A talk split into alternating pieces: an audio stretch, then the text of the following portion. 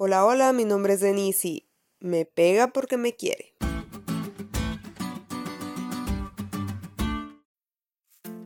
Hace muchos años, cuando mis hermanos se peleaban, que la verdad era muy raro porque casi siempre se peleaban más conmigo, bueno, no es mi momento de desahogarme.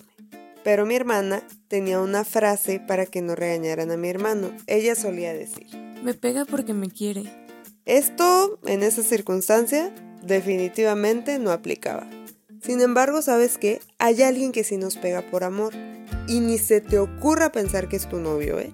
Mira, el orgullo envenena el alma y nos aleja del Señor. Por eso y porque Dios es muy bueno, quería sanar a Nabucodonosor de este terrible mal. Pero para eso tenía que lastimarlo, o sea, pegarle un poquito, de lo contrario, él jamás lo habría entendido. Nabucodonosor volvió a tener un sueño, pero en esta ocasión se trataba de un árbol gigante que cubría toda la tierra. Bueno, más bien que se podía observar desde toda la tierra, y cada vez este árbol se hacía más fuerte. Pero también vio a un vigilante que pedía que este árbol se cortara, que fuera destruido, pero que se dejaran sus raíces. Además de esto, decía que su corazón de hombre sería cambiado por el de una bestia.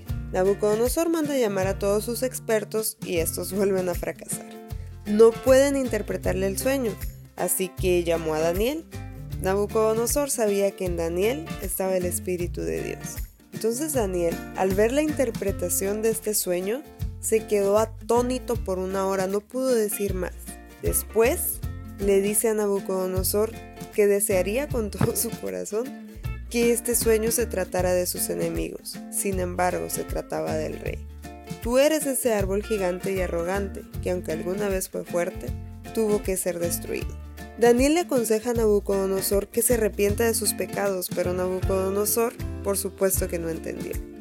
Un día se paseaba por el palacio y miró su reino y dijo con orgullo, ¿no es esta la gran Babilonia que yo edifiqué? Había olvidado que Dios le dio el dominio y el poder pero por su orgullo no pudo entender que todo lo que poseía provenía de Dios. A pesar de las advertencias, el rey no comprendió y por amor Dios tuvo que lastimarlo. ¿Quieres saber cómo?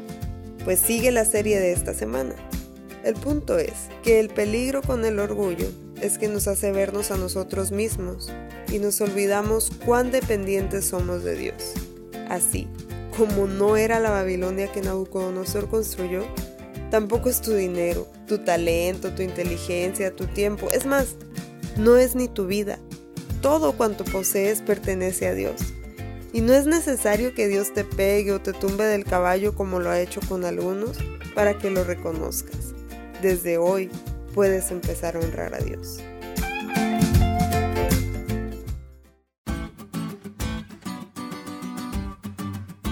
¿Te diste cuenta lo cool que estuvo la lección? No te olvides de leerla y compartir este podcast. Es todo por hoy, pero mañana tendremos otra oportunidad de estudiar juntos.